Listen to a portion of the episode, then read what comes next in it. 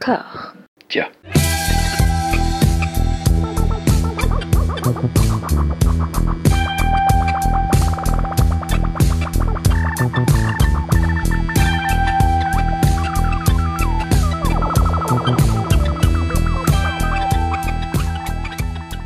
Bonjour et bienvenue à toutes et à tous dans ce format où nous ponçons des, des filmographies intégrales de réalisateurs qui, ma foi, existent. Dans le cas de notre sujet de ce jour, j'ai la, la joie d'être rejoint par Thomas, le, le taulier de l'émission En attendant Godard. Comment ça va? Merci d'être là. Bonsoir François, bah écoute, euh, ravi d'être avec toi pour parler enfin dans ton émission d'un sujet d'importance et j'ai même envie de dire d'un vrai metteur en scène. Voilà. Donc, autant vous prévenir, vous avez vu le sujet de cette émission, on va parler de Jean-Marie Poiré en, en deux phases, euh, avec une première partie de carrière euh, qui, est, qui est intéressant. Qui est c'est un adjectif que j'emploie beaucoup en ce moment pour cacher euh, mes, mes intentions, pour avancer masqué. Oui, parce que en général, quand on dit que quelque chose est intéressant, c'est que c'est un peu daubé quand même. Voilà, et quand on dit que ça existe, alors là, Ouais, attends. on saurait que dire. Non, nous allons parler de, de la carrière de Jean-Marie Poiré. Ça, pour, pour ceux qui ont eu euh, l'occasion, la chance d'écouter euh, votre très très bonne émission sur euh, sur le sujet dans un temps Godard, vous savez que ça va être un festival de mauvaise foi de, de ta part. Parce que c'est quelqu'un que, que tu places dans l'histoire du cinéma entre deux, euh, deux darons, deux, deux énormes. et, euh, et comment oses-tu? Comment oses-tu? Entre qui places-tu Jean-Marie Poiré dans l'histoire du cinéma? Alors, euh, après une théorie que j'ai développée depuis plusieurs années, pour moi, Jean-Marie Poiré est le chaînon manquant entre Choi Ark donc et Michael Bay. Ah, en plus, tu dis bien Choyark en premier pour m'énerver, c'est bien. Ah bah et oui, super. non, mais c'est c'est parce que narrativement et puis chronologiquement, c'est la chose la plus logique, c'est le déroulé le plus logique euh, Ouais, dans ouais. euh, dans les relations formelles que les trois cinéastes en- entretiennent. C'est sûr, c'est sûr, mais voilà, on va essayer de faire une, une émission euh, bah, qui se qui se différencie de celle que vous avez fait, même si elle est très drôle et que je la conseille vraiment aux auditeurs. On va faire, on, va- on s'attarder à un... Ouais, ouais, ouais, elle est trop courte, elle est moins moins d'une heure, c'est pas possible. Non, non, on va s'attarder euh, chronologiquement sur euh, sur chaque film comme on fait euh, sur sur Discordia, quoi. Mais voilà, je conseille quand même l'écoute de l'émission parce que t'as t'as retracé des éléments biographiques et j'adore les réactions de tes camarades qui font mais de quoi tu mais comment ça? Parce que Jean-Marie Poiré, en fait, avant de se lancer dans le, dans le cinéma, même si bon, il était un peu prédestiné, c'est le fils du producteur Alain Poiré, donc euh, voilà. Voilà, qui est un grand producteur de comédie française notamment, mais pas que, qui a fait. fait des films avec De Funès, donc c'est quand même un gros nom, euh, un gros nom du cinéma français dans toutes les années 60-70 quoi.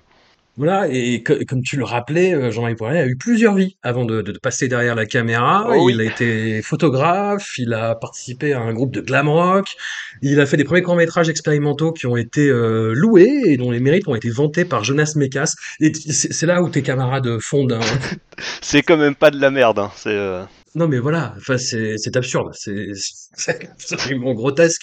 Mais toujours est-il que voilà, ouais, on va on va zapper quelques quelques aspects de sa carrière, euh, mais on y reviendra au fur et à mesure quand même, parce que les films se font écho justement de ces expériences et c'est là aussi où c'est intéressant, Bah, sachant qu'en plus on va aborder euh, plusieurs décennies du cinéma français, quoi, et Oui. plusieurs euh, plusieurs champs politiques aussi, ce qui me régale Oui. un peu d'avance. Donc je préviens euh, tout de suite, tout de go. Hein, euh, voilà, donc ça va être ça va être de la mauvaise foi de ta part et euh, de mon côté, ça va être une relecture d'une œuvre euh, sacrée et très aimée dans le paysage français à l'aune de sa de son audite euh, gauchiste, wokiste.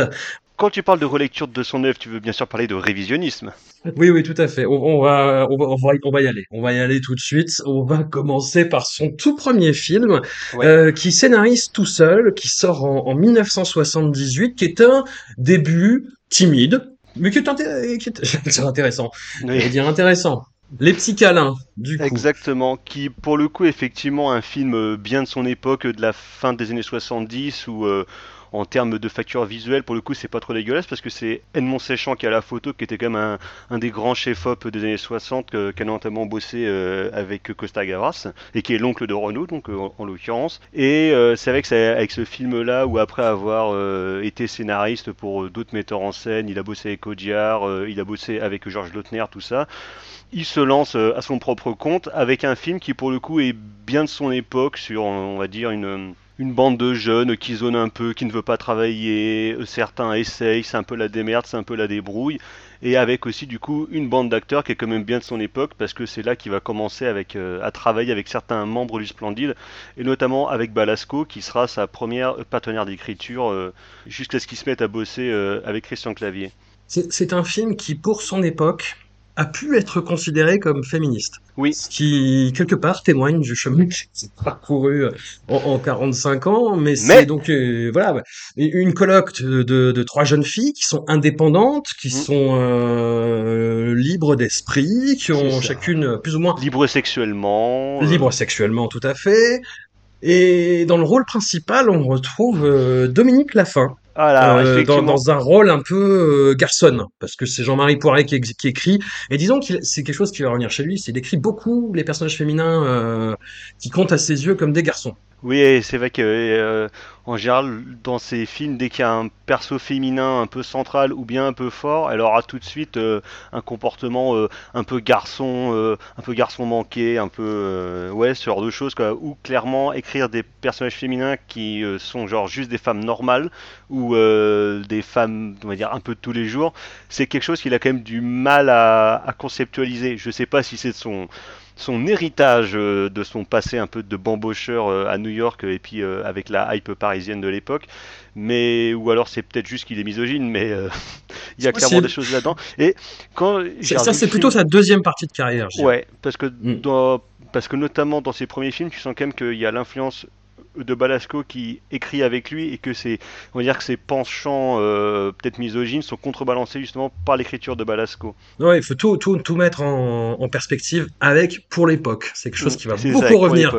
Mais par contre pour l'époque aussi c'est marrant parce que quand j'ai quand j'ai revu le film il y a pas longtemps donc euh, Dominique Lafin pendant tout le film je me dis putain mais je la connais où est-ce que je l'ai vue elle euh, ailleurs, parce qu'en plus elle est morte euh, relativement jeune, elle est morte euh, dans le courant des années 80 je crois, et c'est la mère de Clémentine Autain.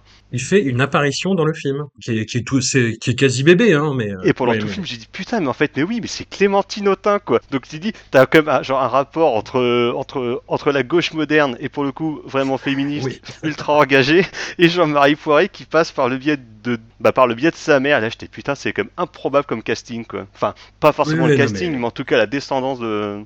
Et étrangement, Clémentine Autain ne cite euh, jamais ce travail de sa mère pour mettre en valeur euh, la place des femmes.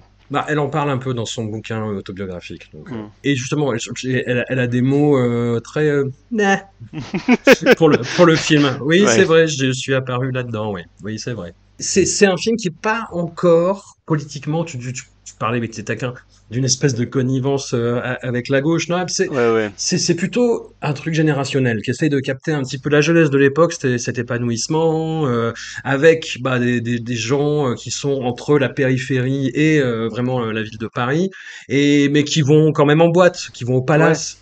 Mais qui était, tu vois, mais qui était comme aussi un, un truc de l'époque de faire entre guillemets des films de banlieue sur les grands espaces qui apparaissaient, comme par exemple à peu près au même moment, t'as le film de Pires euh, avec Higelin, Elle court et court la banlieue, t'avais plein de films de terrain vague ou de trucs comme ça, un peu qui se. Les chiens de Jeshua, ouais, tu vois une banlieue ouais, voilà, qui par se construit. Exemple, et qui se baladait dans ce microcosme-là, et euh, dans lequel euh, Poiret, lui, met visiblement le un des trucs qu'il aime beaucoup filmer, en tout cas qu'il a beaucoup filmé au cours de sa carrière, qui est la question de la troupe ou bien la question du groupe, parce qu'il y a quand même beaucoup de personnages et il y a quand même beaucoup de scènes en commun, soit ils font la fête ou bien, ou bien c'est les meufs qui discutent dans leur appartement, mais il y a vraiment ce côté euh, attrait de la troupe. Et je pense que c'est pour ça aussi qu'après il bossera euh, avec les mecs du Splendide, parce que tu sens que c'est un truc qui intéresse que ce soit dans les groupes de rock'n'roll ou bien dans les groupes de comédiens. Oui, oui, il y a... les, les, les bandes son sont très euh, rock euh, ouais, de ouais. cette, cette époque-là, quoi. Que ça va.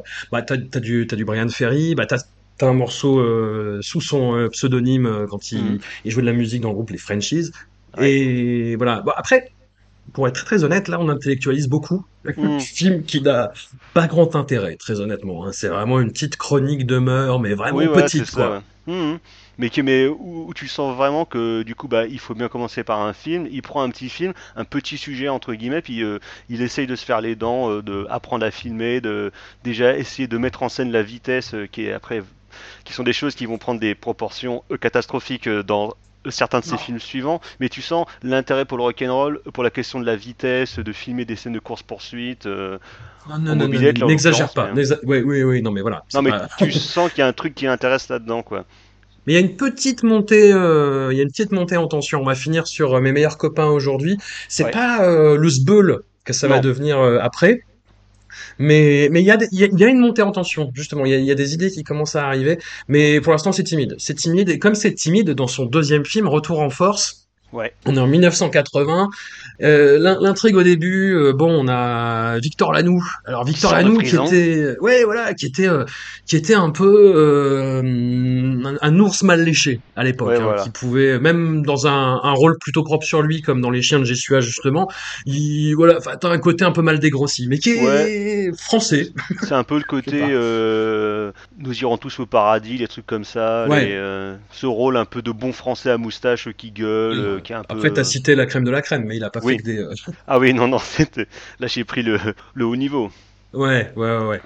Et donc là, oui, voilà, il, il sort de prison, euh, il, puis il a purgé 8 ans, et il découvre que bah, sa, sa compagne, Bernadette Lafont, s'est mis euh, en ménage avec, euh, avec quelqu'un d'autre qui vit en banlieue parisienne, euh, qui est joué par Pierre Mondy, qui est très affable. Ah oui, Voilà, qui est très, bah, qui est très Pierre Mondi, quoi. Voilà, et euh, il découvre que son gamin, euh, eh ben, il vole des mobilettes. Ils, ils parlent tous un peu comme ça. euh, Ouais, voilà. Un peu ouais. titi, tu vois, euh, l'accent Ah bah, complètement. Alors, tu voles des meubles et Des et meules, des fille- meules. Tu voles des des meules, meules. des meules. Mais oui, ils volent des meules. ils volent tellement des meules. Et, et sa fille sort au bain douche, je crois, ou au palace Ouais, toujours. enfin bon, c'est toujours un des deux, hein, quoi qu'il arrive. Oui, Et voilà, il va, reçu- il va resuccomber à ses vieux démons. Il va essayer de trouver le, le, le, le butin que ses partenaires euh, lui ont un peu dérobé. Euh, Il va essayer de se se remettre dans le jeu de la cambriole et euh, j'ai- j'étais content parce que je me dis ah un polar euh, par Jean-Marie Poiré intéressant Ouais, et en fait aussi. non c'est une espèce de comédie molle ouais, voilà, c'est ça. Parce que moi, en fait, la première fois que je l'ai vu, je m'attendais un peu à un truc euh, comme le film, je crois, de Jean-Pierre de Zagna qui avait fait genre un polar hyper noir à l'époque dans la lignée de genre la garde des polices et trucs comme ça, qui était vraiment un genre un polar euh, déjà beaucoup trop vulgaire et ultra bourrin. Hmm. Et euh, là, en fait, finalement, c'est pas ça du tout. Tu sens qu'il passait à autre chose. C'était le flic de choc, le film de Desagna, ouais, c'est ça. Qui, est, qui est à peu près à l'époque. Et lui, tu vois clairement que Jean-Marie Poiré, autant euh, la vulgarité, c'est un truc qu'il kiffe, mais par contre, euh, la violence, les trucs comme ça, c'est pas vraiment des choses qu'il va essayer de faire. Et dès qu'il dès qu'il devra prendre le chemin d'un pur film de genre, il va tout de suite le dévier euh, en mettant euh, en mettant des blagues, en passant par la comédie de mœurs. Euh, chez lui, j'ai l'impression qu'il n'y a jamais le fait de prendre le genre de front, tu vois. oui oui ou la, la violence viendra d'ailleurs Ouais, ouais. du, du, du montage ou des attitudes ou des plans ou des focales parfois Ouais, oui, beaucoup, oui. mais beaucoup des focales et hum, alors c'est le premier film qui co-scénarise avec Josiane Balasco euh, qui, qui n'apparaît pas à l'écran il y a par contre toujours son, son compère du splendide Gérard Jugnot qui a un rôle plus plus développé que, Ouais, qui que joue dans les petits câlins ouais Parce voilà que ouais. En fait, euh, elle avait un second rôle euh, dans Les Petits Câlins, et à partir de ce film-là, en fait, euh, c'est par ce biais-là qu'il rencontre la bande du Splendide, qui devient, qui commence à être pote euh, un petit peu avec, avec tout le monde, et c'est là qu'il va commencer à les caser, soit dans des apparitions, soit dans des rôles plus importants dans ses films à venir. Et là, Junio joue un, un genre de flic euh, mou, ouais. de vraiment. qui se fait euh, toujours avoir Oui, voilà, c'est ça. Bah, euh, Voilà. un perso de Junio que- qui va hurler euh, avec une voix un petit peu stridente, qui va être maladroit, euh, qui va rater des trucs. euh, finalement un peu, un peu commun comme il va essayer de le réutiliser après dans le reste de ses films. Quoi. ouais Et pareil, là du coup, ça passe comme euh, dans Les Petits Câlins par la comédie de mœurs, sur la crise de couple, euh, avec un vague discours sur la réinsertion, euh, en mettant des vannes euh, un peu moisies. euh, mais euh, vraiment dans une, euh, une perpétuation d'un certain esprit du cinéma français des années 70. Car, euh, comme dirait euh, Jean-Baptiste Torret, finalement, tout nous ramène aux années 70. Ah, Mais vous, les Rennais, si vous citez pas Jean-Baptiste Toré euh, toutes les 10 minutes, vous explosez Ouais. en fait, c'est ça Ouais, c'est c'est juste pour faire un petit big up euh, à mon camarade Antonin. On embrasse, bien sûr. Exactement. Et qu'on embrasse Étienne aussi, parce que quand même, Oui, on n'est pas des sauvages. non. Les petits câlins et retours en force euh, n'impressionnent pas grand monde. Non, C'est pas des, des films, films, qui cartonnent. ouais. Non, mais, mais ils font quand même 500 000 entrées, mais à l'époque, à cette époque dorée du, du box-office, c'était pas, c'était pas dingue. C'était vraiment pas dingue. Mm, Non, mm. non, surtout au début des années 80 où t'as quand même pas mal de comédies françaises euh, qui marchent vraiment bien et tout. Et euh, là, c'est plutôt dire, euh, la moyenne basse des films. Parce que beaucoup de comédies françaises aujourd'hui, je pense, aimeraient atteindre comme Sim. Mais c'est vrai que 500 000, euh, ça passe vraiment inaperçu. Donc, c'est. pour un mec comme Mm. Poiré qui après va connaître des, des sommets du box-office, c'est vraiment des débuts extrêmement timides, quoi. Parce que tu sens aussi que lui, il fait ça un petit peu presque pour se faire la main en faisant ces petits trucs dans son coin, mais clairement ça impressionne personne et je pense que ça impressionne surtout pas son père qui était euh, habitué euh, à avoir des gigantesques cartons quoi. Il persévère tout de même à, dans sa collaboration avec euh, Josiane Balasco. Ils adaptent ensemble, ils écrivent le scénario qui, qui transpose cinématographiquement la pièce de Balasco, Mm. Bunny's Bar. Euh, et ça donne les hommes préfèrent les grosses. Alors, gros carton, Oui, gros car... enfin, plus gros carton, quatre fois plus d'entrées et ça frôle les 2 millions avec un film qui a vieilli, waouh, bizarrement, très très très bizarrement, avec une insistance donc sur le physique ingrat de Josiane Balasco, euh, alors que bon joue- franchement c'est quand même pas non plus tromblon quoi, tu te dis bon euh, déjà c'est quand même un peu abusé de... De toute façon même dans les trucs du Splendide ça a toujours été de le faire passer pour la grosse moche dégueulasse. Et euh, ouais et puis là clairement c'est genre déjà un titre qui donne tout le programme qui est pareil quand même bien dans l'esprit des comédies françaises de l'époque, soit on fait des jeux de mots moisis, soit euh, genre c'est direct une insulte, Hmm. histoire, histoire d'être simple et que ce soit, euh, qu'on comprenne vraiment de quoi le film va parler et on n'aura pas besoin limite de lire le pitch pour se dire ah bah tiens ça va être marrant, ça va être euh, une genre de comédie sur les grosses quoi. On dirait un film de Gaston Bide quoi, tu vois un peu les. Bah, c'est c'est un peu euh, alors tu, tu vas trop loin dans les dans les comparaisons mais à, à l'époque on est plutôt dans une certaine euh, j'allais dire tradition dans la lignée plutôt bah, de la bande dessinée euh, Ouais, satirique d'auteurs qui commencent à popper un petit peu à, à, à droite à gauche alors je vais pas dire que c'est du, du Bret Escher ou du Gottlieb non plus hein, Non très mais loin tu vois, mais c'est plus les trucs comme l'osier, comme euh, ouais euh, ce côté un peu agressif. Bah même d'ailleurs, euh, l'osier après il bossera avec Christian Clavier. Enfin, il fera Mhm. des films basés sur ses et même je crois qu'il fera des films que l'osier mettra en scène. Mais tu sens que c'est plus cet esprit-là de la BD, côté un peu Mhm. agressif dans les titres. Il y a, y a- y a quelque chose ouais, de, d'un peu plus bourrin que dans les films précédents, effectivement. Il y a la, la, la découverte. euh, Alors bon, c'est l'histoire donc d'une d'une jeune fille, euh, Lydie, jouée par euh, Josiane Balasco, qui se fait planter par son fiancé euh, Martin Lamotte euh, au profit d'Isabelle Mergo. Ah là là, quelle Ah, époque! Isabelle Mergot. On n'est pas au bout de nos surprises. Oh oui, il va falloir faire l'audit du cinéma français des années 80, mais on va Ah s'y putain, employer. ah là là oui. Ah là là, on va travailler ça. Et on, se- on sait par là. Et donc elle se fait planter par son fiancé alors qu'elle vient de prendre un bail pour un appartement et Ça elle c'est prend pas une... cool. hein. Et ça c'est pas cool. Ça dénonce des trucs. Ah, on sent que Mitterrand arrive. Non. C'est la rigueur. il y a rien de politique du tout dans ce Non. film, si ce n'est euh, bah, la fascination pour le luxe et le showbiz, un peu quelque part. hein. Ça retourne beaucoup en boîte de nuit, ça fréquente des mannequins, ça, ça prend des substances, on suppose, c'est suggéré fortement en tout cas. Et mais on reste, voilà, dans du- vraiment de, la comédie de boulevard, boulevardière, avec bah, une petite, euh, une petite insistance sur les, euh, les petites nanas bien roulées, hein, comme on dit. Voilà. Effectivement. Ah bah ça, vraiment ce truc-là, quoi. Français, 81, les nanas Ouais. bien roulées. Voilà. Ça, pareil, c'est quand même bien dans son jus. Si t'as pas un plan nichon toutes les 10 minutes, euh, ton film ne marche pas visiblement. C'est, ouais, ouais, bref, voilà. Et avec un, un personnage de mannequin qui arrive en colocation avec Balasco, euh, suite à un malentendu, un quiproquo. Et là, là où c'est intéressant, par contre, c'est que on sent tout de même des efforts, des velléités de la part de Jean-Marie Poiret pour sortir de la routine du théâtre filmé. Oui. Et c'est là où, justement, dans cet esprit de, de surcompensation qui atteindra un pic vénéneux, fatal, dans Ma femme s'appelle Maurice. Ah, Oui, non, je tease, je tease, mais évid- évidemment, évidemment, évidemment. Le- là, on, on voit quand même, oui, il y, y a des petites sautes d'humeur. Il y a des, des, on sent le, le, le gars qui commence à être un petit peu, à s'emmerder derrière la caméra, dit, Eh, on, si on on sent des velléités de bouger, quoi. Voilà. Après, c'est pas, euh, c'est pas Mad Max non plus, hein. Non, Mais voilà, ça a quand même vieilli, c'est répétitif, c'est pas très drôle, c'est pas trop euh, gê- gênant. Enfin bon, c'est extraterrestre pour euh, un spectateur français euh, adolescent de 2023, je pense. Vraiment, c'est presque un film d'époque. vois. Ah Mais bah oui, pour le coup, là, c'est presque un documentaire euh, sur le début des années 80. hein, Il y a- voilà. il y aura, il y aura toutes les fautes de goût possibles, euh, tout, il y aura tous les faux pas euh, idéologiques, euh, de comportement que tu veux, un genre de best-of du début des années 80.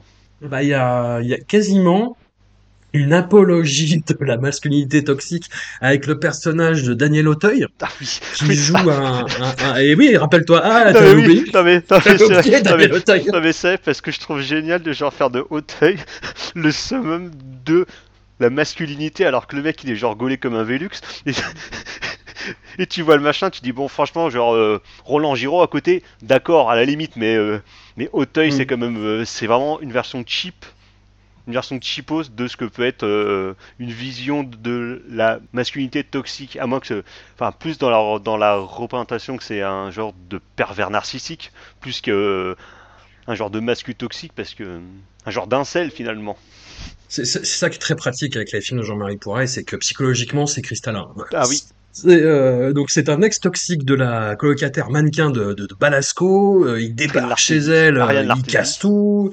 Tout à fait. Ils, ils arrivent chez elle, ils cassent tout. euh, il insulte tout le monde. Il la traite de tous les noms. Il n'arrête pas de l'appeler au téléphone. Alors c'est ça où c'est là où le film est très daté. Il y a beaucoup d'enjeux sur les, les coups de fil. Ne passez pas trop de coups de fil de chez moi, ça coûte cher. Ouh là ah oui Ce appelé en de PCV voilà, ce genre de choses.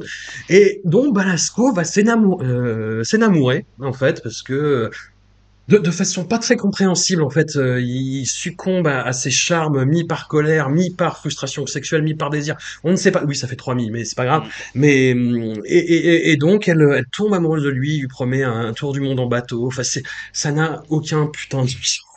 en fait. mais Et ça légitime limite son attitude. En fait, c'est oh, il est, il est intense, quoi. et voilà mais ça pour le coup c'est vrai que ça fonctionne aussi sur les mêmes euh, principes ou les mêmes rythmiques que la comédie euh, du théâtre de boulevard finalement, où Oui. euh, on va essayer de genre torcher un truc en 1h25, donc euh, on va y aller à, à fond les ballons dans une euh, caractérisation que l'on qualifiera de grossière, et euh, finalement, euh, finalement, peu importe euh, si ça paraît balourd, ça passe dans le rythme, ça passe par le cabotinage des comédiens, par une certaine euh, énergie d'acting, on va dire, euh, plus que par une écriture qui serait bien tricotée. Il y a un personnage d'ailleurs de, il y a encore du Splendide là-dedans. Il y Il y a a, euh, il y l'ermite a Thierry Lhermitte dedans, il y a qui joue un, Lamotte. euh, ouais, Martin Lamotte vite fait, mais surtout mm. Thierry Lhermitte qui joue un pacifiste barbu dont il faut absolument se moquer et qui va se faire casser la gueule euh, plusieurs fois, quoi.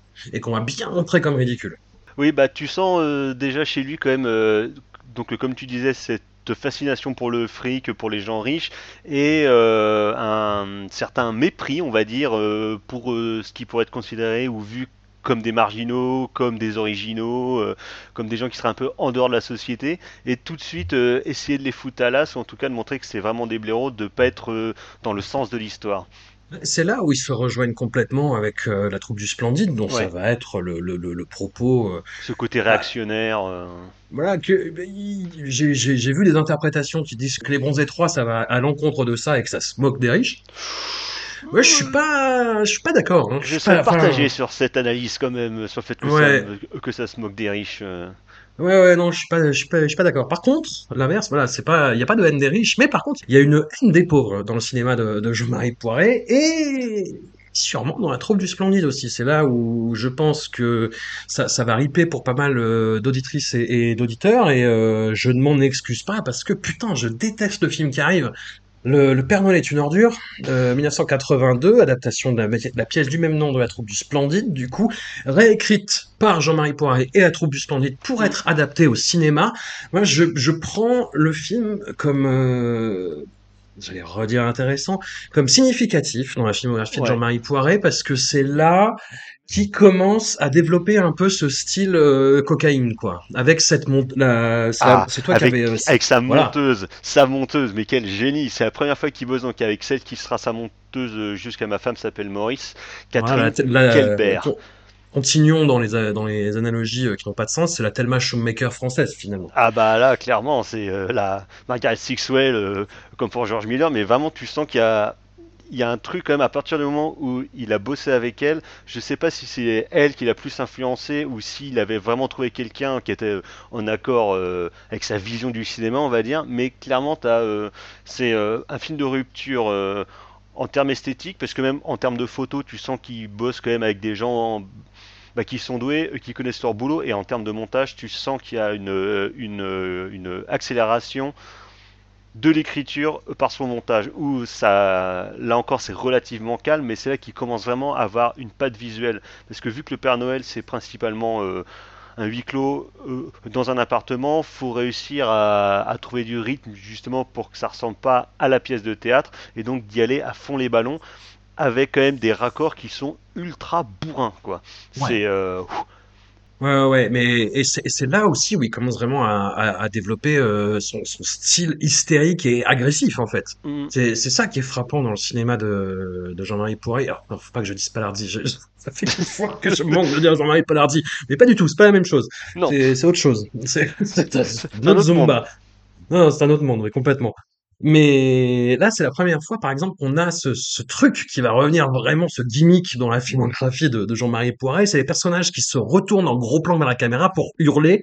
Alors, on n'en est pas au stade où il met du fish eye, c'est-à-dire vraiment une grosse déformation d'image, mais on, sent euh, chatouilleux de la focale. Ça va, ça va riper vraiment à partir de mes meilleurs copains, mais il est chatouilleux de la focale, là. Dans... Père Noël est une ordure déjà, tu sens.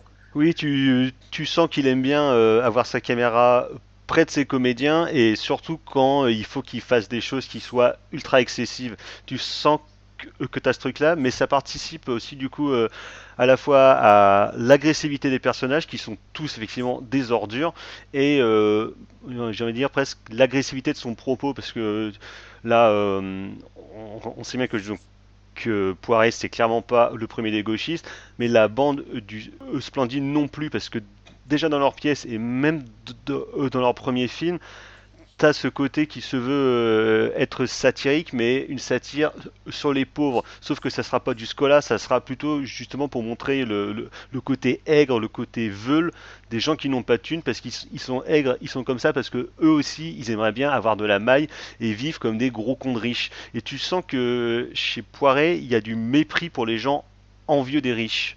Et, et comme pour la bande du Splendide, peut-être pas tous, mais, mais notamment euh, avec les persos de Junio et, puis surtout après avec Christian Clavier, tu sens vraiment que c'est un truc qui les travaille.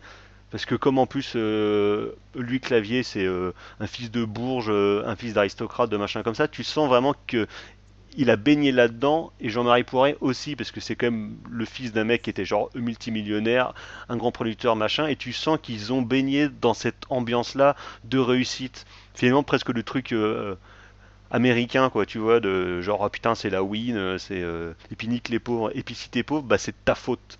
Ce sera le fil rouge de, de la saga Les Visiteurs Oui, ah bah oui, ça clairement. le fait de, de réussir l'ascenseur social et que, et que les nouveaux riches prennent la place des aristocrates, mais finalement il reste des ordures pathétiques. Il y a ça tout le long ouais, de, des visiteurs. Comme quoi, c'est une saga cohérente. Hein. Absolument, absolument. on, y, on y viendra dans le deuxième épisode. Et puis, c'est quelque chose qu'on retrouve aussi dans Papy fait de la résistance. Alors après, on va essayer de pas trop répéter. On avait fait un épisode sur le, le Splendide avec, mm. euh, avec l'auteur d'un livre qui leur a été consacré un livre à charge, hein, on, peut, on, peut, le dire. Et où c'était pas trop, c'était pas trop de la discorde. On était d'accord pour dire que c'était affreux.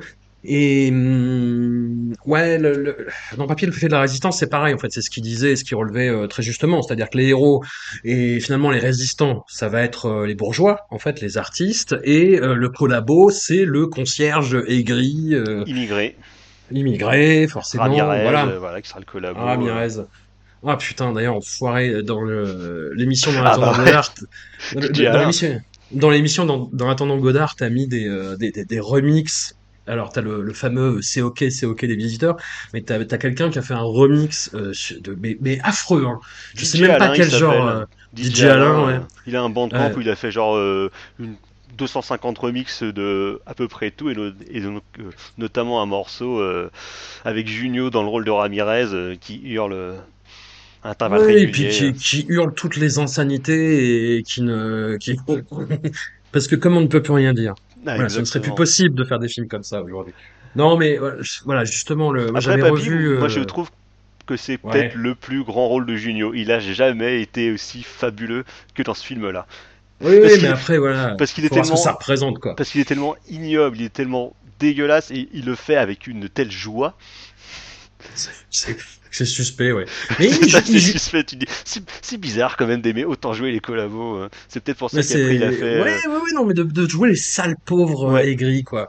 C'est, un délire, c'est un délire, ma foi. Et le Père Noël est une ordure va très, très, très, très loin là-dedans. Et euh, j'avais revu euh, justement pour l'émission du Splendide euh, tous tous les films. Et euh, putain, donc j'ai revu le Père Noël est une ordure. Ouais, j'aime pas trop le film non plus. euh, Oh la vache! Non mais tu sais, tu, disais euh, comédie méchante, euh, hé- héritage, réserve, l'osier, moi je veux bien. Mais euh, ju- justement, moi c'est c'est c'est c'est un film que je regarde avec mon mon côté que j'ai jamais aimé. hein. Mais Ah euh, il y y a quelques blagues qui me font marrer, tu vois, euh, mais des des des gags limite visuels euh, ou des trucs comme ça. Mais euh, mais putain quelle horreur!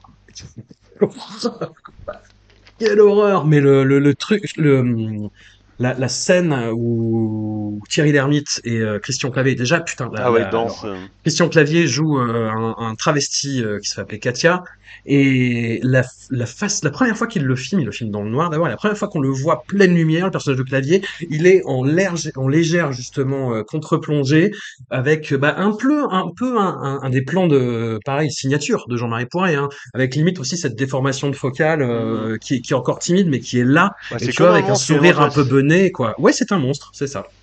Ouais, c'est l'alien qui surgit, qui fait.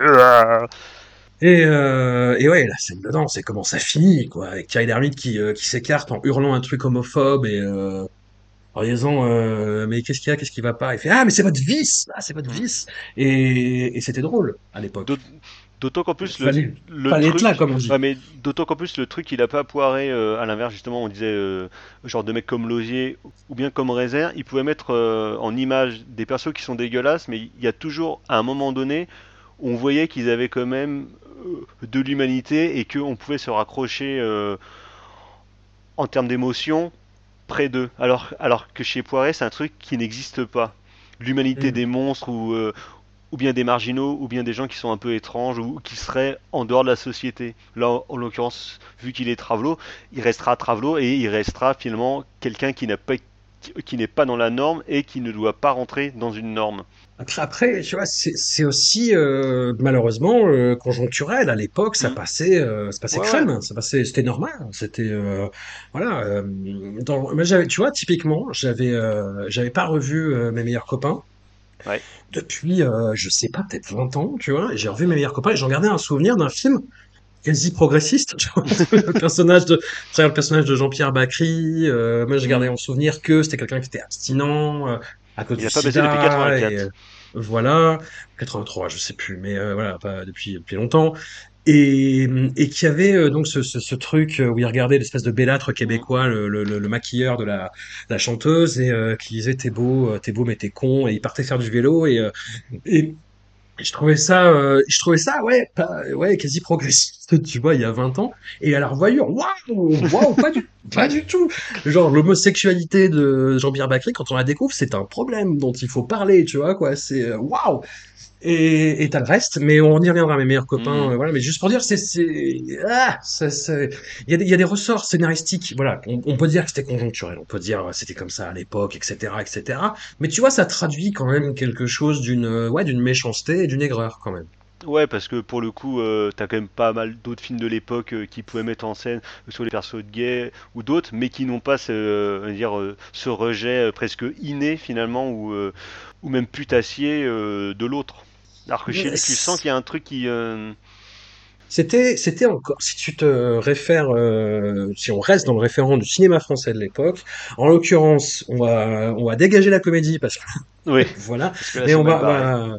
On va, parler du polar de ces Oui. années-là, du début des années 80. C'est un polar qui avait à cœur vraiment de, euh, bah, de s'emparer de ce qui se passait dans la société. On parlait, par exemple, de l'élection de Mitterrand dans les polars. Mm. On, on parlait euh, des banlieues, on parlait, euh, voilà, de la criminalité euh, de l'époque, Ouais, les gangs, etc. parce que tu avais la volonté, justement, euh, après des polars euh, années 70, euh, qui sont très post-Melville, tout ça, de faire des choses un peu plus réalistes, donc avec la balance, avec la guerre des polices, tout ça, des- enfin, on va dire avec des thématiques un peu plus sociales qui seraient héritées du néo-polar des années 70, tu vois, vaguement, hein, parce que Hmm. c'était quand même vachement moins bien fait, mais c'est vrai que tu avais quand même une volonté d'aller vers un, un terreau et puis des thématiques qui sont plus ancrées dans le social, qui sont plus réalistes, sans forcément avoir de jugement ou de portée moralisatrice sur les comportements des personnages. C'est- Et voilà, pour se référer au cinéma euh, policier euh, français de ces années-là, c'était un phénomène qui commençait à, à- à être découvert, à- qui commençait à exister, et mais qui restait à la marge Ouais. quand même, où il y avait et où c'était portraitisé euh, ah, de, façon euh, plus ou moins à droite. Mais hum, dans, dans le polar, ça prenait ça en compte Quand tu veux dire à droite, ça, tu ça veux parler de Alain Delon? Oh, je veux parler de, bah, de Alain Delon, je veux parler de l'Arbalète de Sergio Ah oui, ah euh, de Cross avec, euh, avec Michel Sardou. et Roland Giron. Voilà, mais oui, donc non, effectivement, voilà, Le progressisme a ses limites hein, quand même dans le cinéma français. hein. fallait être là, comme on dit. Ouais, la tradition, la tradition de gauche du polar euh, en Amérique, euh, oui. En France, euh, c'est clairement pas la même moulinette, hein, parce que même euh, en termes littéraires, euh, avant les années 70, ça penchait quand même rarement du côté de la gauche ou, du réalisme social. C'est que une frange du polar français, finalement, qui- a réussi à partir là-dedans. Ça a duré une petite décennie, et après, il y a toute une frange qui est repartie à droite toute, et une autre qui est restée dans un pseudo-gauchisme mou. genre les trucs de Fajardi, les trucs de Vautrin, les machins comme ça, mais c'est vraiment une petite frange quoi. Voilà, pour vous donner une idée, c'est c'est un petit peu quand on dit que tous les médias français aujourd'hui sont gauchistes. Vous regardez le truc et vous dites non. Oui, dis donc, Voilà, bon, où ça? voilà. Et bon, voilà, le poisson pour le Noël est une ordure. On arrive effectivement à Papy fait de la résistance. Aïe. Son grand film historique, son Voilà, premier grand film historique. son premier grand film historique, effectivement. Adaptation d'une d'une pièce de théâtre réécrite en complicité euh, avec Martin Lamotte et Christian Clavier. Le terrible Christian Clavier qui fait son Le entrée fracassante, Ah là là, il est là pour rester, le sacripant. son partenaire de crime. Oui, oui, bah pour, pour l'instant ça va. Tu Oui. vois, c'est, euh, il est un peu dans, dans, dans ses rôles qu'il faisait à cette époque-là, euh, un Des peu timide, un peu. Voilà, exactement, exactement. On a donc bah, une famille euh, bourgeoise qui vit euh, bah, grâce au, au talent euh, de, de, de cantatrice d'un personnage joué par Jacqueline Maillan, Formidable, avec formidable, euh, Jacqueline for- Maillan. formidable Jacqueline Maillan, oui, oui, oui, formidable Jacques Villeray aussi peut-être. Oui, Voilà. Ouais, voilà. On a, on arrive euh, au truc où tu, même, même quand ils font la, euh, des, des, des nazis caricaturaux, ça ne va pas. Non, si. Mais, bah, bah, je, je, je sais pas, je sais pas. Tu vois, Roland Giraud, par exemple, au début, ça va. il est pas Mais nazi. l'accent, l'accent allemand, il le tient de moins en moins, quand même. Oui, mais ça c'est le principe des mecs qui font des petits accents dans les films. En général, tu sens qu'une scène sur deux, le mec l'oublie quoi. C'est- Ouais. Ouais, le général Sponge, il est, il est nazi aussi? Non, il est de la Wehrmacht, Ah, pardon. pas d'amalgame.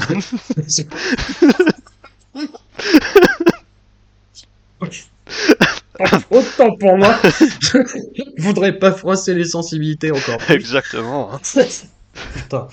Ah, t'es con. Euh, Non, non, c'est surtout c'est. euh, En fait, bon, il y a tout ça, et puis il y a Jacques Villeray, quoi. Et quand Ah ouais. Jacques, Jacques Villeray arrive, c'est Zumba sur les accents. euh, Ah oui, ah bah là, c'est quoi. vraiment la foire à la saucisse. hein. Après, moi, c'est vrai que j'ai quand même une appétence pour les mecs qui font des accents à chier dans les films. Je suis très Ouais. client. Ouais. Je reconnais, Ouais, hein, euh, moi, ça me fait toujours beaucoup rire de faire plein d'accents à la con. Mais et en général, c'est un, un genre de ressort comique qui est hyper poussif et très fatigué. Mais quand c'est bien fait, Ouais. ça marche bien. Et Villeray, en l'occurrence, il est quand même en surchauffe totale hein, dans le rôle de Ouais. Ouais, Ludwig euh, von euh, Appelstrudel, le demi-frère d'Hitler. Elle a vraiment, il apparaît que dans la dernière euh, demi-heure du film pour finalement presque une fin qui n'a rien à voir avec le reste. Et là, c'est genre open bar euh, su- sur l'autoroute du cabotinage, hein. mais de la part de tout le monde, où tout le monde se dit en fait nique sa mère, on arrête de faire, euh, on arrête de faire euh, un film de guerre relativement sérieux, machin. On fait hop, autoroute, autoroute du Nawak quoi. Mais tout le monde. Hein. Ouais, ouais, ouais, mais c'est. euh, je, je pense qu'il a vu euh, le, le Fureur en folie de, de Philippe Clair. Ah oui, Il a vu euh, Henri Henri Tizot et le rôle de Galabru. Et voilà, et Michel Galabru dans le rôle de Monsieur Hartung. Et euh, il a dit, je, je- tenez ma bière, tenez ma bière, j'y vais. Challenge accepted. Alors pareil, hein, pour euh, toutes les raisons euh, qu'on a évoquées, c'est un film. Ça va mieux que Le Père Noël est une ordure, mais euh, voilà, il y a, il y a ce côté effectivement. euh, Bah déjà parce que quand même c'est mieux mis en scène quoi. Enfin le film est propre et Ouais, tout en scope, c'est pas mal. C'est un peu chipouille sur pas mal de trucs, mais globalement moi je trouve que genre le rythme marche à mort quoi. Et, et c'est ça, et c'est là où ça commence à s'énerver un petit peu. Ni- ni- Niveau rythme, niveau montage, on est effectivement bah, sur ces éclats de voix, ces personnages qui deviennent fous furieux en un instant sans qu'on comprenne pourquoi. Qui sont donc là, euh, bah, c'est surtout euh, Gérard Jugnot, hein, comme Ah tu oui, le oui. disais. Mais surtout en plus t'as ce truc qui euh, en termes de montage euh, il met déjà en branle, c'est qu'il aime pas les scènes trop longues. Et non mais vraiment, il aime pas les scènes trop longues où on sent que ça va trop parler machin, et il faut que les répliques soient courtes, et quand elles sont trop longues, il les, coupe avant la fin de la phrase. Et c'est pareil pour ses plans, il fonctionne exactement de la même manière, c'est que quand il sent que ça va être trop long, que ça va être trop chiant, on coupe peu importe où ça coupe d'ailleurs, hein. en plein mouvement, en plein milieu d'une phrase, c'est pas grave quoi. Même si c'est pour faire euh, un raccord euh, sur le perso qui est en face, on s'en fout que que les raccords de son ils soient daubés, que les raccords images euh, ça marche pas. Parce que de toute façon, comme disait Clint, si on voit les faux raccords, c'est que le film est raté. C'est vrai. Modestement. Mais mais il y a toujours cette voilà c'est cette volonté de cacher le fait de faire du théâtre filmé et là ça marche ça marche mais il y a effectivement ce cet aspect qui va arriver et qui va devenir euh, létal dans, dans dans sa filmographie et sa façon euh, d'agencer des films c'est effectivement cette façon d'aller dans tous les sens d'aller Mhm. dans tous les sens d'avoir une espèce de ligne narrative euh, voilà, fi- fixe, mais d'y aller par des chemins détournés, des digressions, des, euh, des hurlements et euh, En multipliant les personnages secondaires aussi qui vont apparaître, genre une Absolument. scène, euh, Jean-Yann, il y aura Roger Carrel qui apparaît pour une scène totalement inutile, mais il est là, donc t'es content parce que c'est Roger Carrel, mais sur en fait qui va il te perturbe sur des gags qui a priori n'ont rien à foutre là. ouais. Parce qu'il Ouais, faut ouais, pas ouais. perdre le rythme, il faut toujours plus, plus, plus, faut aller, il faut aller à fond les ballons quoi. Le film est un carton atomique. Il fait, euh, enfin, atomique. Il y, aura, il y aura mieux après. Mais il fait 4 millions d'entrées. Là où Le Père Noël est une ordure, le film précédent était est plafonné à 1,5 million, un peu moins d'un million six. Là, on est, on dépasse les 4 millions et c'est, euh, c'est la folie. C'est la folie furieuse. Ah bah là il est parti, euh, il est parti en orbite après. euh, Enfin tu sens que là vraiment c'est le truc où il s'est dit ok quand je fais ce genre de truc ça marche donc visiblement ça plaît et si ça plaît à 4 millions de personnes ça pourra en plaire à 10 quoi. Et on arrive sur euh, bah, une autre collaboration avec les- l'équipe du Splendide, Ah toujours bah avec Christian une Clavier. collaboration euh, Et, et voilà. après la Bah, oui. résistance. Absolument. Avec Martin Lamotte et Christian Clavier, Twist Again à Moscou. Après les nazis, Film. les communistes. Un film dont euh, l'équipe a eu l'idée, euh, c'est ce qu'ils disent, lors d'un voyage en Russie où ils voyaient des gens euh, se, dé... se déhancher comme des fous sur, sur des rythmes rock. Et ils se sont dit, mais pourquoi, pourquoi ne pas cohabiter? Pourquoi ne pas montrer ça? C'est un peu Rocky 4 avant l'heure.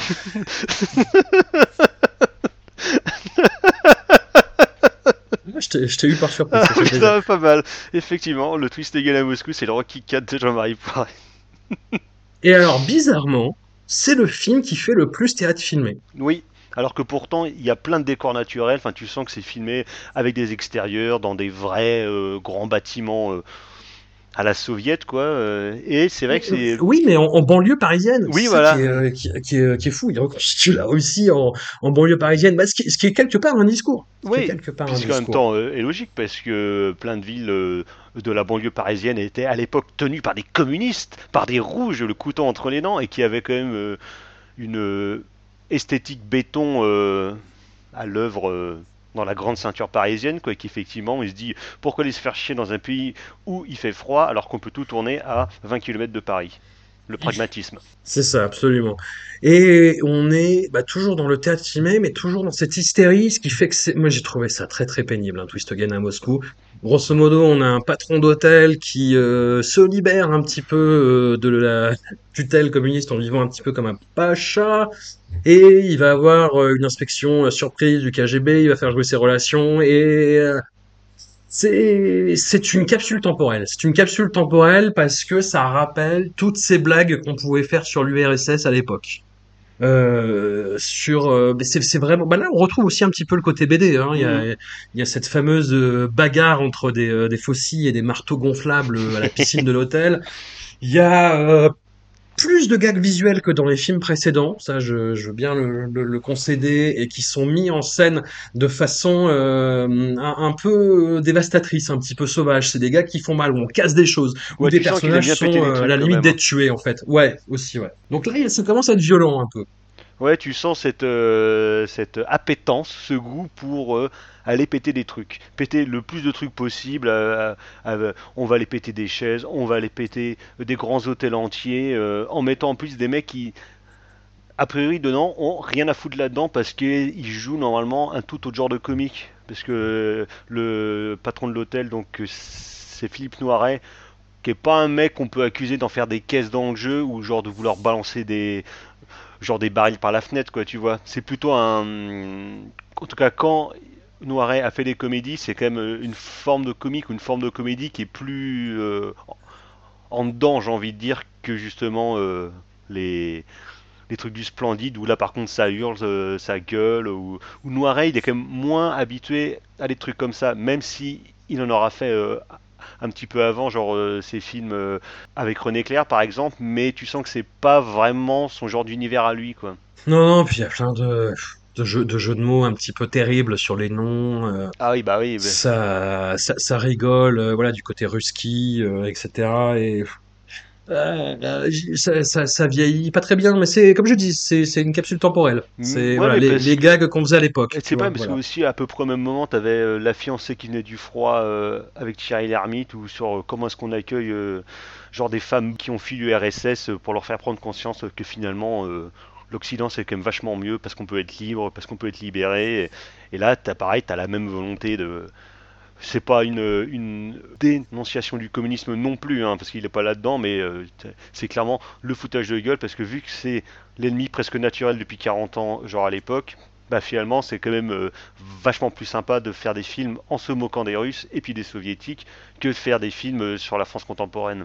Voilà, les soviétiques qui préfèrent la musique euh, rock'n'roll euh, occidentale.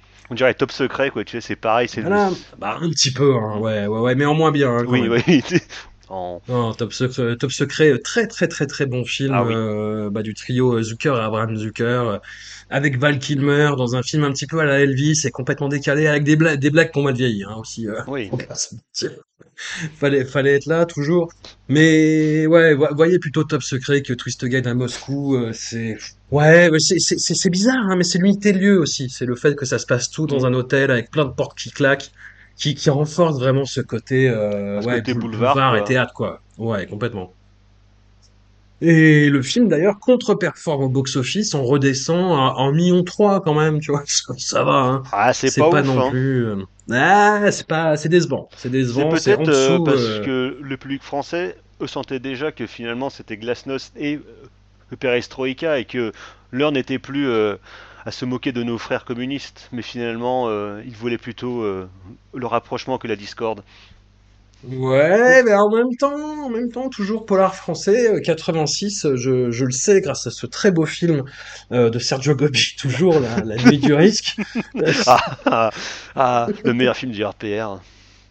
Mais oui, justement, La Nuit du Risque, c'est ce film produit par le RPR, donc l'ancêtre, euh, l'ancêtre de l'UMP, qui est euh, lui-même l'ancêtre des Républicains, le parti de droite euh, français, voilà, qui empêche les gens euh, de, pouvoir, voter la réforme des retraites, bref. Et hum, non, et grâce à ce film, La Nuit, euh, La Nuit du Risque, on sait qu'il y a eu des législatives qui ont été gagnées par la droite euh, en 86. Voilà, ça c'est un vrai document historique. C'est un vrai document historique. Et donc, euh, ouais, tu vois, je sais pas. Voilà, il y a peut-être une espèce de d'élégance dans dans la victoire, je ne sais pas. Tu veux dire non, non, on va être qu'un million trois à voir vos, vos trucs qui se moquent des soviétiques. Oui, finalement euh, c'est pas cool. C'est moyen. D'où amer. C'est ça, ça, doux amer. Bilan mitigé quoi. de- Euh, deux étoiles, je ne recommande pas. Un bonhomme qui boude dans Télérama. Et alors, ça y est, on arrive bah, au dernier Ah. film. On est allé super vite sur la Ouais. de Jean-Marie Poiret. En même temps, c'est la filmographie de Jean-Marie Poiret. Et puis on garde, c'est la première partie, c'est vraiment la mise en jambe. hein. Ah oui, Les, euh, les, les gros dossiers accrochez-vous à votre slibard parce qu'après c'est parti pour une décennie de kiff total. très très très belle euh, tagline à cheval sur plusieurs époques, elle aussi. Oui. C'est bien.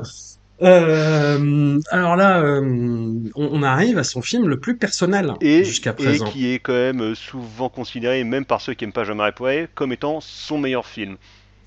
Alors, J'ai dit souvent. alors, Et je sais qu'il y a toujours euh, des esprits chagrins pour vouloir voilà, prêcher le faux, tout ça, le mauvais, mais... ah non non mais attends attends attends. Film, tu vois, je, je prends l'adjectif intéressant, je le range dans une mallette que j'envoie euh, en Inde, et film passionnant. Ah oui, Film passionnant plus parce d'un que titre. hein. putain de capsules temporelles là aussi, et tu vois, on a, deux on a- capsules temporelles même voilà, on a fait les, euh, on a fait les intellos euh, cinéphiles euh, rageux à vouloir intellectualiser des trucs, à avoir de la politique là où il n'y en a pas. Pas de politique dans Jean-Marie Poiré Cinematic Universe, n'est-ce pas? Oh. Mais là, là, là, là, là, là, là, là, on est en plein dedans. Là, c'est un, un, des sujets du film. C'est un des sujets. Du... C'est un programme du film, tout à fait. Euh, ce film, c'est Mes meilleurs copains. Nous arrivons euh, en 1989, déjà que le temps passe vite quand on s'amuse devant les films de Jean-Marie Poiret. Mes meilleurs copains, c'est euh, l'histoire d'une bande de copains euh, joués par Les meilleurs amis du monde. accent. C'était voilà les, les, les meilleurs copains qui se retrouvent à l'occasion du concert bah, de la fille du groupe, dont ils sont tous plus ou moins proc, dont ils sont tous plus ou moins Morgan, pour reprendre des, des expressions de cette époque-là. Voilà. Il fallait être là. Ouais, il être là, donc euh, très, très très étonnant en plus. C'est c'est c'est la fille du groupe est devenue une vedette entre temps. C'est une chanteuse québécoise du nom de Bernadette Legrand en bois qui est jouée par Louise Portal et euh, qui a un manager joué par Didier Pain qui s'appelle Lou Bill Baker. Ah, je Lou Bill Baker. Putain, mais les blagues euh, sont trop bien, quoi. Ah oui, mais voilà, et, et ils sont connus la plupart très jeunes, et puis euh, les autres ils se sont rencontrés euh, période de la fac, quand ils commençaient à faire du théâtre dans une troupe amateur. Mais en même temps, justement, c'est là que le discours est vraiment, euh, Période est de vraiment sagouin. 68, euh, donc... C'est la période 68 art, effectivement, où ils avaient tous des velléités de, de, de gauche. Mais qu'est-ce que te dit euh, je, mes meilleurs copains de Jean-Marie Poiret? C'est on a été de gauche, mais c'était surtout pour niquer des gonzesses. On n'en avait rien à foutre de, de la gauche, en fait, on faisait ça pour rigoler, limite. Et c'était pour niquer des gonzesses. Et, euh, et c'est putain. Et tu ils se fais comme sont- ça Mais ouais, ouais, nique les comtesses, pourquoi tu parles comme François Cluzet à cheval sur plusieurs époques toujours. Et, euh, et ils se sont tous embourgeoisés. C'est ça, le, là aussi, où il y a un petit peu ah, un contrebalancement rhétorique, idéologique, je ne sais pas, sur ah, vous êtes tous devenus des vieux cons de droite. Il c'est surtout concentré sur le personnage de Gérard Lanvin, qui est devenu chef d'entreprise, euh, qui héberge euh, Danny, le personnage de Jean-Pierre Daroussin, qui est un, un, un stoner mou. Moi, ça me faisait marrer euh, il y a 20 ans, et là, euh, ça me fait toujours sourire. Mais calme-toi, François, avec toute ton agressivité. C'est un personnage. euh, mais je dis que ça me fait sourire parce que c'est un personnage. voilà, c'est le plus sympathique. Il y a un personnage à sauver de la filmo de Jean-Marie Poiret pour l'instant, c'est celui-là. Jean-Pierre Daroussin. Voilà. Allez, allez, viens, JP, JP, allez. Et voilà, t'as Philippe Corsan qui était euh, dans le, en scène dans de le théâtre. euh. voilà, le théâtre, dans le, dans le happening post 68 art, qui essaie de mobiliser les esprits et qui maintenant fait du théâtre subventionné, qui jette l'argent public par les fenêtres, monsieur. C'est ce qu'ils disent littéralement, hein. Je, je, je, je, je n'affabule rien. Et Christian Clavier, donc, qui avait bah, des espoirs de, de percer dans la musique, et qui est devenu dentiste, qui écrit des romans, euh, complètement autobiographiques et pas très bien écrits. Euh, Oui, l'autofiction, quoi. C'est un, bah, un peu, Ouais, voilà. c'était un peu le drame de l'époque déjà. hein, euh.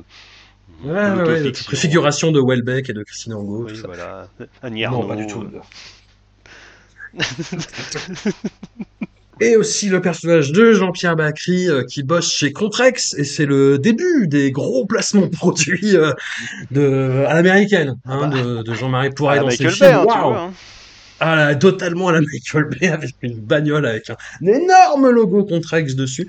C'est magnifique. Et qui est donc le personnage gay euh, dont je parlais tout à l'heure et qui a cette trajectoire, ma foi. Et le film euh, a juste, ne cesse d'avoir ces espèces de, de discussions là-dessus sur euh, ah là là, euh, nos actes manqués, qu'est-ce qu'on est devenu, rendez-vous place des grands hommes. Et, mais où, tu vois, il y a, il y a ce côté où ils n'arrêtent pas de dire à Jarlevin, oh là là, arrête, t'es de droite, t'es devenu de droite, mais ils sont tous de droite en fait. Spoiler alerte, ils sont tous de droite. Ouais, mais tu sens finalement comme, euh, je sais pas si c'est de la conscience, mais euh, de toute façon tu vois clairement que le truc est autobiographique de, la part de Poiré sur les années 60, sur le rock'n'roll, sur la libération sexuelle expérimentée avec de la zik, avec du cinéma, de pouvoir vouloir rentrer dans un système, alors qu'ils savent au fond assez pertinemment qu'ils rentreront forcément dans une industrie marchande et puis un système euh, qui en fera ce que le système en veut. Et tu sens qu'il y a, je sais pas s'il y a euh, un discours là-dessus, mais tu sens que de toute façon, il y a de la conscience de poids aussi que tout ce mouvement-là de libération des années 60, ou tout ce qui est, toutes les tentatives qui essayaient d'être mises en place, de toute façon, ont été ont été un échec, ou alors ont été vouées à l'échec dès le début parce que c'est une chose qui ne peut durer qu'un temps, euh, je sais pas, comme tous les trucs des coopératives musicales dans les années 70 qui sont toutes pétées la gueule. Parce que de toute façon, à partir du moment où tu as des problématiques de pognon qui rentrent entre différents membres du groupe, ça fout forcément de la merde. Et donc, euh, de toute façon, c'est plus que on va dire euh, un, discours critique là-dessus, c'est plus poser un état de fait finalement ou une voilà une être, être conscient finalement que de toute façon il y a un truc qui a foiré parce que c'est un truc qui ne pouvait que foirer, même s'ils n'étaient pas tous obligés de devenir des gros cons de droite non plus, certains. Mais, euh. Non, puis c'est totalement euh, raccord avec ce que lui et euh, le, regard qui semble jeter sur lui-même en fait, parce que il y a, y a, cette histoire de prime jeunesse dans le milieu de la musique, où c'est d'ailleurs des passages qui sont étonnamment bien sentis, mmh. étonnamment bien vus par rapport à tout ce qu'on a dans sa filmographie euh, jusqu'à présent. Tous les flashbacks dans les années 60, euh, pour le coup, sont vraiment euh, ultra sincères. C'est filmé et même c'est monté de manière sobre. C'est plutôt, c'est plutôt joli. Tu sens qu'il a une vraie nostalgie finalement de cette époque-là de sa jeunesse quand il faisait justement euh, des conneries à New York ou des machins comme ça. Et euh, c'est vraiment le côté du film euh, qui fonctionne le mieux. Et ça alterne du coup avec les scènes dans le monde contemporain en 1988-89 où ils sont tous devenus des mecs qui portent des pulls sur les épaules et qui arrêtent pas de chouiner parce qu'ils ont des problèmes avec leur gonzesse, euh, avec le fisc, euh, avec un tel qui travaille pas, et, de voir à quel point finalement c'est devenu tous des vieux bourgeois avec euh, des problèmes de vieux bourgeois. Et, mais qui finalement ils arrivent à rester copains et l'important c'est que le groupe reste soudé mais avec quand même de l'argent. Alors justement, moi je suis pas, je suis pas tout à fait d'accord avec cette, dernière phrase parce que moi je le trouve pas si soudé que ça ce groupe. En fait, c'est chacun pour sa gueule et en fait mes meilleurs copains c'est euh, bah de temps en temps on passe un moment ensemble et si on rigole c'est cool quoi. Voilà, mais le reste du temps c'est chacun pour sa gueule en fait. Ouais, mais non, parce que tu vois que quand même à la fin, ils arrivent à se retrouver, à s'entraider autour du perso de Corsan, euh, genre qui va aller, qui va aller créer chez ses Bakri. Euh, ils arrivent quand même à rester relativement potes ensemble, ouais, bien soudés. C'est pas non plus encore comme les petits mouchoirs où là t'as vraiment juste l'impression que c'est quand même juste une bande de fils de pute quoi. Je vais te dire, c'est un peu les petits mouchoirs Origins, tu vois. c'est les, les parents des personnages des petits mouchoirs, je dirais. Ouais, mais c'est Mais qui ont été euh, voilà, des bourgeois 68 arts, tu vois, à un moment. Mais c'était pour rigoler, c'était pour fumer des joints et pour niquer les gonzesses, encore une fois. Bah, qui était peut-être aussi de façon euh, de base euh, le projet de mai 68, hein, parce que le projet de mai 68 de, de Cohn-Bendit et de ses petits copains, c'était de pouvoir rentrer dans le dortoir des filles, euh, genre à Nanterre. Donc déjà, c'est vrai que c'est une révolution qui partait pas sur des bases ultra ultra saines. Hein. Ah, tu généralises. Je généralise pas, mais quand même les premiers. tu y étais, c'est ça. Il fallait être là. Non, mais 68, c'est un, un débat à part entière. Mais justement, justement, Jean-Marie Poiret offre exclusivement cet aperçu-là. Quoi. Bah, D'autant qu'au lieu en plus euh, Poiré en 68, il n'était pas en France euh, en l'occurrence, euh, il était déjà mm. parti aux USA et puis il faisait ses conneries dans son coin. Donc finalement, c'est plus un, un, point de vue décentralisé sur ce que pouvaient être ou auraient pu être les événements de mai 68, euh, alors que des mecs comme genre Clavier et tout y étaient, mais lui, sont clairement Clavier, on sait de quel côté des barricades il était. Quoi. Justement, c'est le personnage de Clavier qui assure toute la narration en mm. voix off et qui raconte les événements, et il le fait avec, euh, bah, avec une grosse louchée euh, d'ironie, quoi. Ouais, parce que vu que toute l'histoire est racontée du point de vue du personnage de Clavier, qui est celui qui, qui voudrait être romancier, écrire des histoires et raconter l'histoire euh, de leur groupe sous découvert de fiction et qu'il prend en charge toute la narration du film, donc c'est exclusivement son point de vue à lui qui a raconté. Et donc évidemment c'est euh, un truc qui est parceleur, et c'est le point de vue de petits bourgeois ultra frustrés, de clavier, qui prend en, charge euh, la vérité des personnages, on pourrait dire. Et je suis très étonné et interloqué par le personnage de, de Bernadette Legrandbois, Bah, du coup, qui est à cheval, en fait, entre ses souvenirs, je pense, qui sont authentiques bah, de sa période euh, glam rockstar, et euh, bah, toujours ce, ce, ce, ce, gimmick d'écrire les personnages féminins qui lui tiennent à cœur euh, comme des mecs, quoi. Ouais, c'est ça. Ben, elle, elle sera finalement comme l'autre bande de potes. Elle sera euh, ordurière, elle sera vulgaire, elle n'aura un peu rien à foutre de rien. Finalement, c'est vous qui avez raison de pas euh, être resté dans la musique parce que l'argent pourrit tout. Mais bon, c'est quand même cool d'être millionnaire, quoi. Et ouais, de toute façon, t'as, ce même côté que la meuf du groupe, c'est comme un mec du groupe. Alors, si euh, on était pervers, euh, on pourrait dire que Jean-Marie Poiré veut montrer que finalement c'est assez paritaire tout ça, alors que je pense que ça ne l'est absolument pas, que c'est plutôt l'inverse justement qui veut, qui, euh, qui, rechigne toujours à écrire des personnages féminins euh, intéressants ou forts. Ouais, pour trois personnages féminins Oui. essentiellement. T'as euh, donc Bernadette Legrandbois, qui est le, le, le vieux flirt de jeunesse de Christian Clavier avec qui il n'a jamais couché et euh, Et avec qui en qui garde euh, une grosse frustration. euh. Voilà, qui guide sa vie en fait. c'est ça. C'est quand même voilà. Un- bon, c'est un arc, c'est un arc Oui. narratif C'est un des arcs narratifs, parce qu'il y en a plusieurs. comme on C'est quand même complexe. Hein, Voilà, le deuxième personnage féminin, bah, c'est la compagne de Christian Clavier, qui Anne, juste au qui début. est voilà, bah, qu'on en- qu'on entend, qu'on entreaperçoit à certains moments, qui est jouée par Marianne Chazelle et qui est euh, psychanalyste Mm. avec plein de blagues sur les gens qui font des analyses. Oh là là, mon analyse, c'est tellement bien, c'est tellement bien. Et puis euh, il y a, il y a l'espèce de voisine de Gérard Lanvin Oui. euh, qui va être complètement défoncée au chichon et Sabine de euh, Montmirail. euh, Sabine de Montmirail, effectivement, voilà. J'ai voilà, j'ai tiqué aussi en entendant le nom. Je me fais ah, J'ai fait Ah, c'est bon, comme dans le film. voilà. Dans les films. Ah oui, parce que oui, c'est c'est vrai que t'as aussi quand même ce ressort comique de la comédie française qui, quand ça marche une fois, ça marche toutes les fois. On monte des persos qui fument du chichon, qui n'ont pas l'habitude d'en prendre, et ils font n'importe quoi. Ça, ça fait des Alors bons gags. ça, Ça me rappelle grand classique euh, des années 80 euh, en France. Bah, hein. que d'ailleurs euh, il refait dans Mystère à Saint-Tropez, le film qu'il a produit et coécrit qui est sorti il y a deux ans avec Christian Clavier et avec Benoît Poulvord, où t'as les mêmes ressorts, les mêmes ressorts de comédie qui reviennent. Oui, j'ai pas compris pourquoi il a pas réalisé en fait. oui, bah euh, non, mais personne n'a compris. Hein. Moi, le premier, j'étais ouais, très déçu. y compris le réalisateur, Oui, je Mais pense, ouais.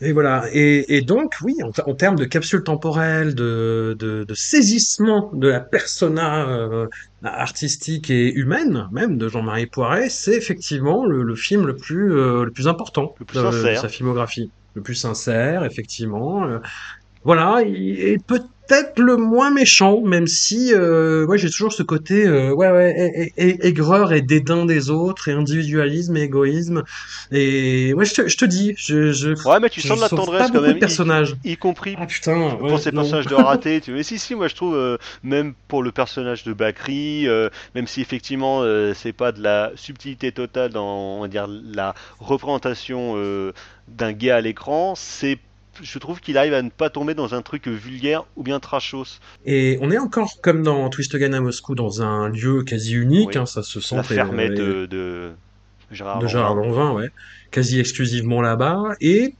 c'est beaucoup plus euh, inventif et affûté que dans ses précédentes réalisations où il essaie vraiment de, de, de surcompenser Hmm, le côté euh, théâtral par euh, justement un espèce de déploiement euh, cinématographique parfois souvent inopportun. Là, c'est plus, c'est plus, ouais, bah, c'est c'est c'est mieux, mieux réparti, c'est mieux mieux, plus, mieux diffusé, quoi. Je sais pas. Il y a, il y a des, de temps en temps, tu, tu sens que le mec est à deux doigts de craquer. Il y a notamment euh, le lendemain de la Ah bah fête. oui. Dans le, dans le jardin, t'as Christian à Clavier à un moment qui se, euh, qui se, ouais, t'as Bakri à qui part à toute vitesse avec un espèce de gag euh, quasi bénil. T'as, et mais, mais t'as un plan de Christian Clavier Ah oui, quand se retourne vers la caméra. Non, juste avant, juste avant, vraiment, quand il, se retourne vers la caméra en disant, mais tu vas pas faire moins de bruit, et, En buvant son euh, café. et là, il y a le, oh merde, on, on est bientôt aux visiteurs, tu Oui. vois, et on est, Bah tu sens que c'est on la est fin du à ce film. genre de, de truc. Ouais, Tu ouais, sens ouais, que c'est la fin du film et qu'il allait passer à autre chose. C'est bon, on sort de là, on court un peu Allez, faire des merde bornes. Ouais, Vas-y, voilà. on veut y aller On veut y aller, on veut y aller. Et bah il va y aller parce que le film, euh, le film c'est euh, c'est un plantage Ouais. euh, à son échelle. Autant Twist Again à Moscou avait, euh, avait déçu avec ses 1,3 million, là on tombe à- en dessous de 400 000 entrées.